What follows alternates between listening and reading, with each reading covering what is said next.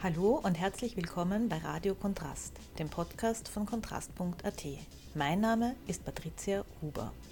Zur Neueröffnung des Parlaments haben wir den ehemaligen Bundespräsidenten Heinz Fischer zum Interview getroffen. Fischer hat fast fünf Jahrzehnte im Parlament gearbeitet, ab 1962 als juristischer Mitarbeiter im SPÖ-Club, dann war er zwölf Jahre lang Clubobmann der Sozialdemokraten und von 2002 bis 2004 war er der zweite Nationalratspräsident, bevor er Bundespräsident wurde.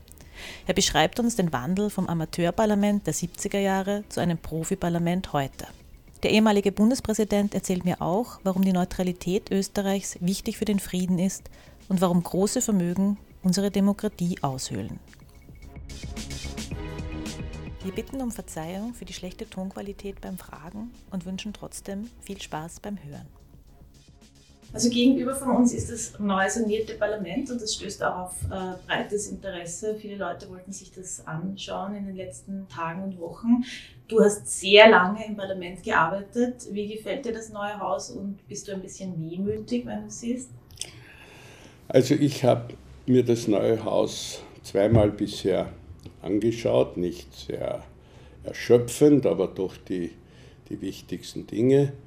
Und natürlich ist das ein, ein Neubeginn und natürlich hat unser Parlament jetzt ein, ein Zuhause, das sich auf der Höhe der Zeit befindet, auch was die Technik und die Technologie betrifft. Äh, und es ist völlig selbstverständlich, dass bei einem so großen Projekt das eine oder das andere vielleicht äh, kritischer gesehen wird.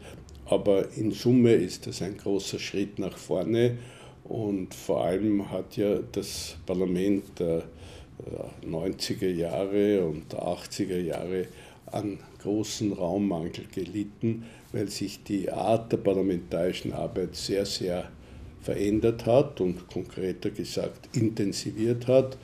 Und da ist jetzt eine richtige Antwort gegeben worden ist heute mehr zu tun im Parlament als äh, in den 80er, 90er Jahren? Naja, das kann man nicht mit Ja oder Nein antworten, aber es wird, was ich meine, wird deutlich, wenn ich sage, dass wie ich äh, begonnen habe im Parlament zu arbeiten am 2. Jänner 1972, Fiegel, Leopold Fiegel war damals der Nationalratspräsident und Friedrich Hillegeist, ein, ein sozialdemokratischer Gewerkschafter, war der zweite Präsident. Und die, die Abgeordneten waren praktisch ohne Mitarbeiter. Das heißt, der Parlamentsclub der SPÖ hat bestanden aus dem Clubobmann, aus dem Clubsekretär, das war damals, wie ich gekommen bin, der Leopold Graz. Ich war dann der zweite Jurist im, im Parlamentsclub und dann drei Sekretärinnen, die Frau Nothelfer, die Frau Gräser und die Hilde Schrank, ein Kraftfahrer, der Herr Lepeschka und ein Bürodiener hat das damals geheißen. Also einer, der, der den Kaffee gemacht hat und, und die, die Post geholt hat und so weiter. Ich glaube, das waren jetzt fünf Personen. Und jetzt vergleicht es mit der heutigen Situation.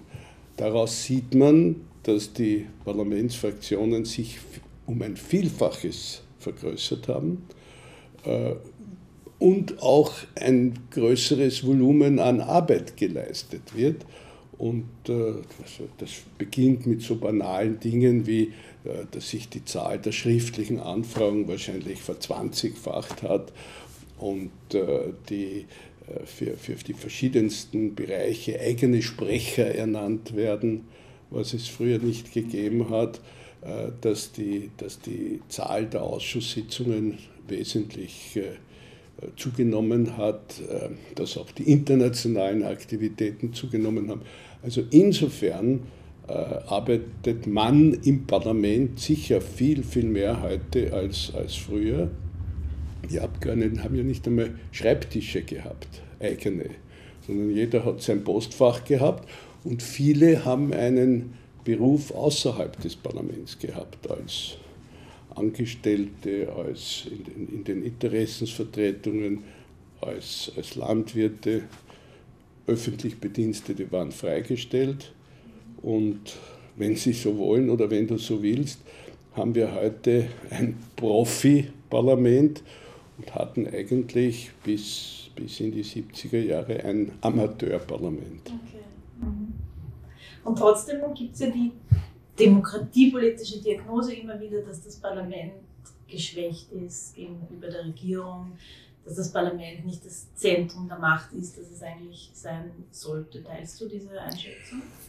Naja, die, die Regierung hat schon eine, eine äh, starke Stellung gegenüber dem Parlament, weniger rechtlich als faktisch. Also das Parlament kann die Regierung, der Nationalrat, muss ich genauer sagen, äh, kann, das, äh, kann die Regierung mit einfacher Mehrheit jederzeit stürzen. Die Regierung kann das Parlament nicht stürzen, unter Anführungszeichen. Das heißt, äh, die Regierung kann das Parlament nicht auflösen. Auflösen kann sich das Parlament durch Beschluss selber, die sogenannte vorzeitige Beendigung der Gesetzgebungsperiode. Das ist Punkt 1. Punkt 2 ist, das Parlament ist sicher stärker geworden in seiner, in seiner Wirkungsmacht, aber die Regierung ist auch stärker geworden. Und wenn ich jetzt geschildert habe, äh, wie sich die Zahl der Mitarbeiter im Parlament vergrößert hat, so müsste jetzt die Schilderung folgen, wie sehr und wie überdurchschnittlich sich auch die Zahl äh, der Regierungsmitarbeiter und der, Pressemitarbeiter der Regierung und der Büros äh, in den, in den einzelnen Ministerien vergrößert hat. Also ich glaube, ein, ein, ein Zentrum der Macht in Österreich ist nach wie vor, oder eine Quelle der Macht ist nach wie vor die Stärke der politischen Parteien. Und diese Stärke der politischen Parteien spiegelt sich einerseits in der Zusammensetzung der Parlamentsfraktionen wider, spiegelt sich aber andererseits in unterschiedlichen Varianten auch in der Zusammensetzung der Regierung wieder. Und die, die Verwaltung eines Landes ist eine noch größere Aufgabe oder eine vielfältigere Aufgabe als die Gesetzgebung eines Landes. Und darum hat, wenn man das, die, die Macht kann man ja nicht in Zentimeter und in Kilogramm und in Sekunden ausdrücken, aber wenn man Macht definiert als die Möglichkeit der Einflussnahme auf die Abläufe in der Politik, dann hat natürlich die Regierung mit den, mit den großen Ressorts und mit der Verwaltung und mit der täglichen Entscheidung über wichtige und sehr wichtige und weniger wichtige Fragen äh, mehr unmittelbare Macht als der Gesetzgeber, der die allgemeinen Normen, die generellen Normen in Form eines Gesetzes festlegt auch wenn im Konzept der Demokratie an der Quelle der Willensbildung steht der Bürger und die Summe der Bürger entscheidet bei Wahlen und bei diesen Wahlen wird über die Zusammensetzung des Parlaments entschieden und die Zusammensetzung des Parlaments entscheidet über die Konstellation in der Regierung. Aber in der Umsetzung von Aufgaben, konkreten, in der finanziellen Macht, in der ökonomischen Macht, ist die Regierung, äh, hat die Regierung sicher ein Übergewicht. Ist es nicht auch ein bisschen paradox, äh, wenn du schilderst, dass sowohl im Parlament als auch in der Regierung viel mehr Leute arbeiten, es eine Professionalisierung gegeben hat, dass gleichzeitig aber das Vertrauen in diese Institutionen äh, oder die Sympathie denen gegenüber gesunken ist? Oder hängt das vielleicht auch ein Stück mit dieser Professionalisierung zusammen, dass die weiter entfernt sind von der sogenannten normalen Bevölkerung?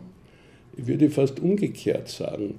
Ich würde sagen, die, die Popularität einer Regierung oder die, die, die Popularität von Parteien oder die äh, Popularität von Politikern ist nicht unbedingt mit deren Macht identisch. Es kann einen ganz starken Ministerpräsidenten geben, der, der unpopulär ist. Und es kann einen Bundespräsidenten geben, der sich sehr zurückhält und viel populärer ist.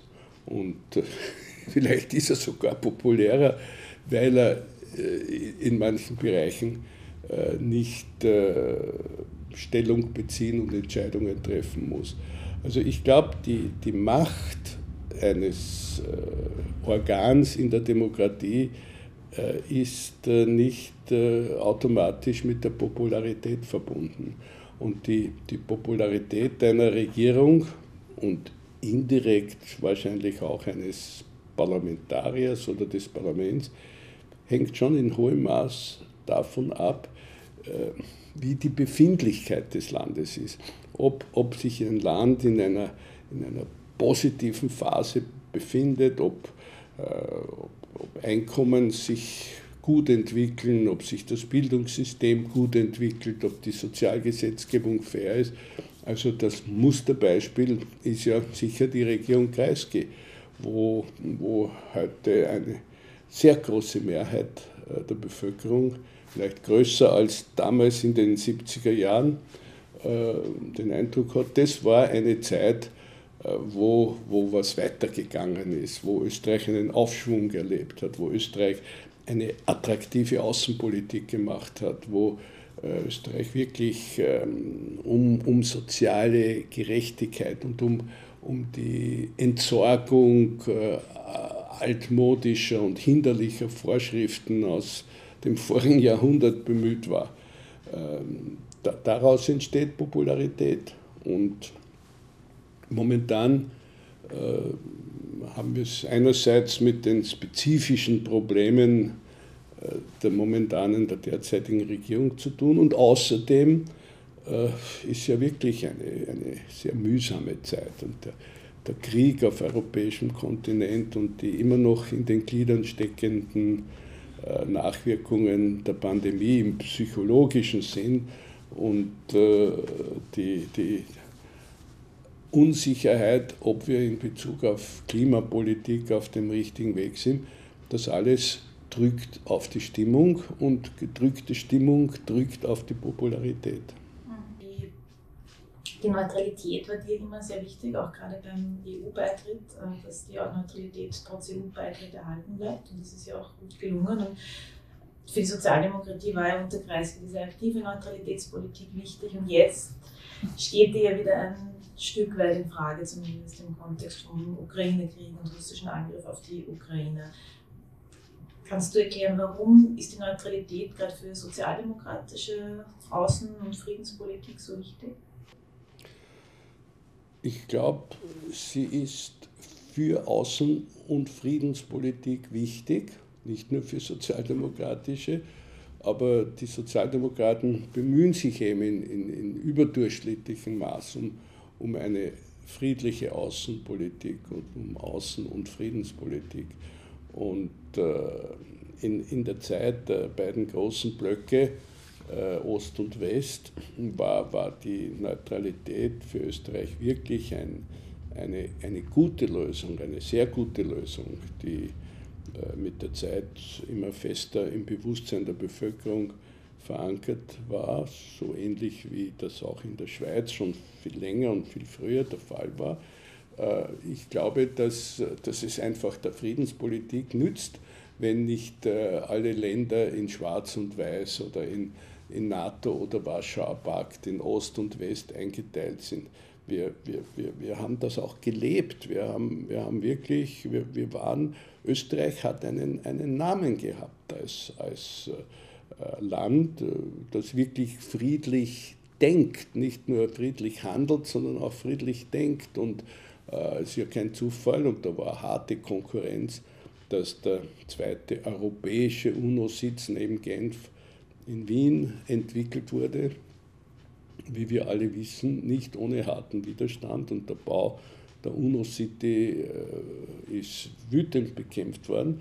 Und die ÖVP hat ein Volksbegehren gegen den Bau der UNO-City des Konferenzzentrums gestartet. Und das war bis heute das Volksbegehren mit den meisten, nämlich mehr als einer Million Unterschriften. Aber schließlich hat sich diese Politik durchgesetzt. Und natürlich die Tatsache, dass äh, Schweden und Finnland äh, sich für den Schritt entschlossen haben, einen Beitrittsantrag äh, zur NATO zu stellen, hat natürlich zunächst einmal auch in Österreich ähm, Aufmerksamkeit gefunden. Aber ich glaube, man kann sagen, es ist nach wie vor eine, eine solide Mehrheit der österreichischen Bevölkerung dafür, dass wir unsere Neutralität nicht äh, über Bord schmeißen und mit einer NATO-Mitgliedschaft eintauschen. Und ich glaube, dass es auch falsch ist zu sagen, äh, die Neutralität gibt uns keine Sicherheit. Natürlich, äh, Österreich kann nicht geschützt werden dadurch, dass man an der Grenze ein Tafel neutral hinstellt. Aber eine Neutralitätspolitik macht es wirklich viel, viel, viel unwahrscheinlicher, dass, dass ein Land äh, dieses neutrale äh, Österreich militärisch angreift. Ähm, äh, dass, dass ein Krieg entsteht, äh, hat ja immer einen langen Vorlauf. Und die, die Situation zwischen Russland und der Ukraine äh, war schon Jahrzehnte eine, eine sehr schwierige und spannungsgeladene. Und da hat es in der Ukraine eine, einen, einen russischen Flügel und einen pro-westlichen Flügel gegeben. Die haben sich bekämpft, die haben sich am Maidan äh, gegenseitig beschossen, die haben Umsturzversuche gemacht. Äh, und, und Österreich zählt nicht in eine Gruppe solcher Staaten, die so umstritten und umkämpft sind. Ich glaube, dass der Westen froh ist, dass Österreich ihm keine Sorgen macht und dass der Ost, der frühere Osten, also Russland, froh ist, dass Österreich keine Probleme macht. Also ich fühle mich äh, mit der Neutralität verbunden mit einem vernünftig ausgerüsteten Bundesheer. Ähm, glaube ich, das ist ein, ein Optimum an Sicherheit, das ein Land seinen Bürgern verschaffen kann. Dann habe ich eine klimapolitische Frage noch, weil Klimapolitik nicht so genannt war ja auch in den 80er, 90er Jahren durchaus aktuell oder früher noch eigentlich mit ähm, Zwentendorf und Heimburg und jetzt äh, ist es gerade auch wieder sehr ähm, sehr in der Diskussion, auch wegen den Aktionsformen, den, diesen KlimakleberInnen. Hast du da aus deiner Erfahrung, wie würdest du sagen, wie sollte man mit dem umgehen? Also auch vor allem mit dieser, sagen wir mal, außerparlamentarischen Bewegung, die sich da auftut, weil deren Meinung nach im Parlament oder in der Regierung einfach nicht immer weitergeht? Also Tatsache ist, dass es seit mehr als 50 Jahren die, die Diskussion über Umwelt und Naturschutz und Umweltschutz und äh, Begrenzung des Ausbeutens unserer, unserer äh, Naturreserven gibt. Da war der Club of Rome federführend und, und andere aus diesen Diskussionen ist auch die politische Bewegung der Grünen entstanden, die ursprünglich ja in zwei parallele Aktionen gegliedert waren, in, in, in, in die Fundis mehr und die, die Realitätsbezogeren, die sich dann aber vereinigt haben. Und ich glaube, es wird immer deutlicher oder ist schon immer deutlicher klar geworden, äh, dass äh, wir in Bezug auf Klimaerwärmung und Umweltschäden auf einem Pfad sind, der letztlich äh, in, in, in aller, allergrößte und schwierigste Probleme hineinführt. Und äh, diese Erkenntnis ist ja am Anfang sogar bestritten worden, ist jetzt von äh, wirklich von einer enormen Mehrheit der Wissenschaft bestätigt. Und die Politik ist nicht schnell genug in der Lage, sich darauf einzustellen und umzustellen. Natürlich ist das schmerzlich, wenn man Maßnahmen treffen muss, äh, durch die der Energiekonsum gedrosselt wird. Und natürlich ist es schmerzlich, wenn die Entwicklungen am Weltmarkt äh, zu Preissteigerungen führen, die, die in jeden Haushalt hineinreichen, was Strompreise und, und, und Energiepreise betrifft. Aber wir dürfen da nicht nachlassen und äh, die, die Ideallinie ist, eine, eine sozialverträgliche Umweltpolitik zu machen und auch durchzusetzen, dass das in, auf der ganzen Welt so geschieht, dass das auch in China und in Indien und in Brasilien und in den ganz großen Regionen dieser Welt möglich ist. Äh, ich selbst war mehr als 20 Jahre lang Präsident der österreichischen Naturfreunde. äh, wir waren auch nicht nur Bergkraxler, sondern wir haben uns auch mit, mit Klimapolitik und Umweltpolitik beschäftigt und haben sehr maßgeblich dazu beigetragen, dass nicht jeder Bach in, in Tirol und in Osttirol äh, in einen Kraftwerkszufluss äh, gefasst wurde.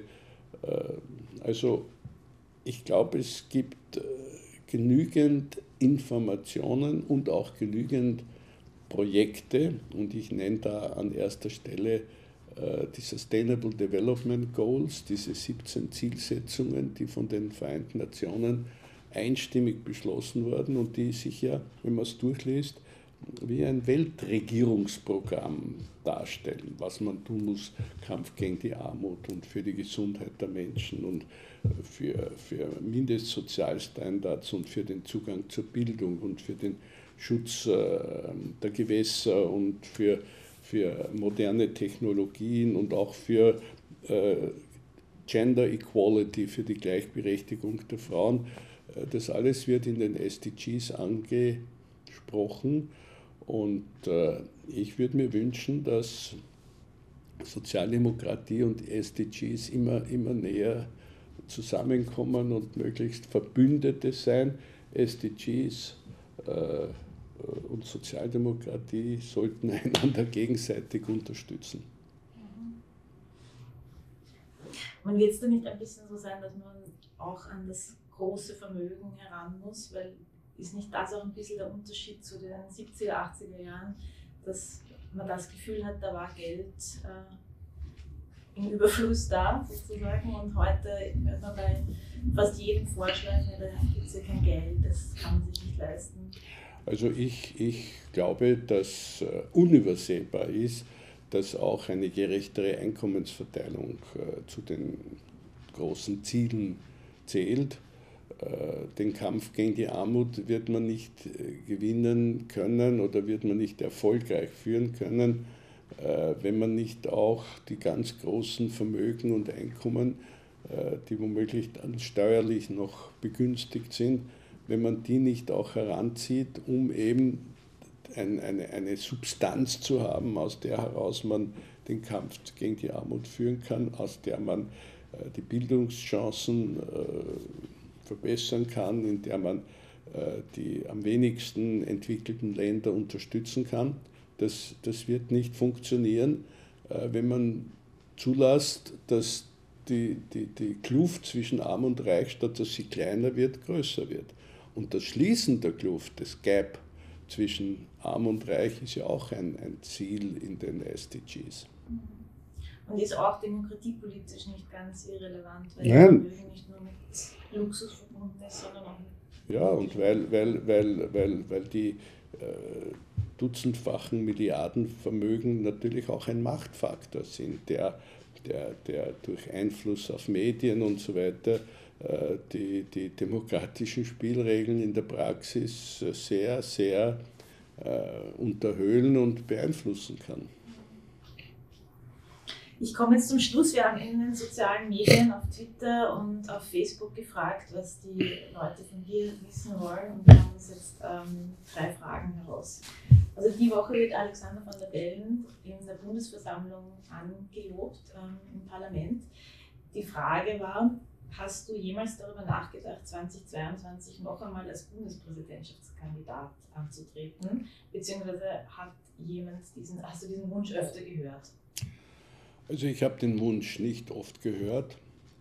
Ich glaube, weil alle wissen, dass er unrealisierbar ist, weil in der Verfassung steht, dass man nur äh, zwei Amtsperioden hintereinander ausüben darf. Und da für mich die Verfassung wirklich ein, ein eine Richtschnur ist und da ich die Verfassung ernst nehme, äh, konnte der Gedanke gar nicht gedacht werden, weil es in der Verfassung. Du ja eine Pause einlegen können und dann noch einmal. Ja, aber mein, mein liebes Kind, würde ich jetzt fast sagen, ich bin jetzt, ich wäre heuer 85 und die äh, Periode von Van der Bellen reicht sechs Jahre, die er jetzt antritt. Dann bin ich 91 und äh, wird wohl niemand ernsthaft solche Gedanken hegen. Der Joe Biden ist auch nicht viel jünger. Na, der ist noch unter 80. Okay. Und ich bin in sechs Jahren über 90.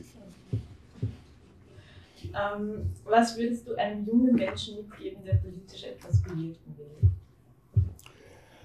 Ich würde ihm sagen, das Wichtigste ist, dass du eine, eine, eine solide Berufsausbildung hast, dass du auf eigenen Beinen stehen kannst, dass du nicht äh, von der Politik äh, ausschließlich abhängig bist und äh, dass du die Menschen gern hast, weil wenn, wenn, wenn du nicht eine, eine positive Beziehung zu deinen Mitmenschen hast, kannst du auch nicht als Politiker wirksam werden, weil das spürt man, wenn ein, ein Politiker ähm, Berührungsängste hat und sich in einen Elfenbeinturm am liebsten verschanzt.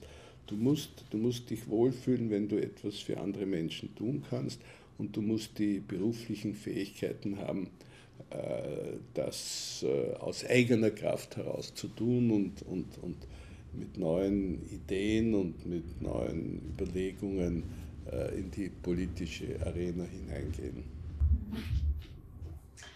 Und die letzte Frage, also du verfolgst ja zweifellos die politischen Prozesse noch sehr intensiv oder sehr nahe. Ähm, bist du auch ein bisschen froh, dass du nicht mehr daran teilhaben musst? Hm, das kann ich nicht sagen, weil Politik äh, ist ein, ein sich auseinandersetzen mit schwierigen und manchmal auch unerfreulichen äh, Situationen und Problemen. Da gibt es doch äh, diesen, diesen Spruch, wenn du keine Hitze verträgst, geh nicht in die Küche. Ähm, ein Politiker äh, kann, kann nicht äh, sagen, alles, was schlecht ist auf der Welt oder im Land, äh, damit will ich, dazu will ich Distanz halten. Er muss auch bereit sein, äh, um etwas zu kämpfen und einen Missstand zu überwinden und zu sagen, äh, die Art, wie wir mit, mit Menschen einer bestimmten Gruppe umgehen, ist ungerecht.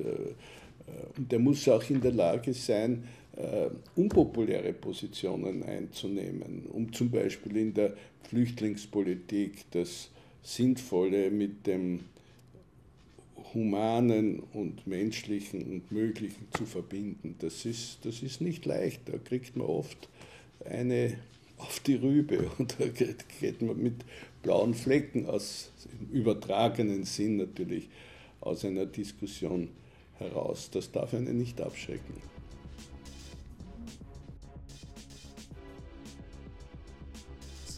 Wenn dir das Gespräch gefallen hat, dann abonniere uns doch auf Spotify, Soundcloud oder Apple Podcast. Oder schau vorbei auf kontrast.at. Dann bis zum nächsten Mal.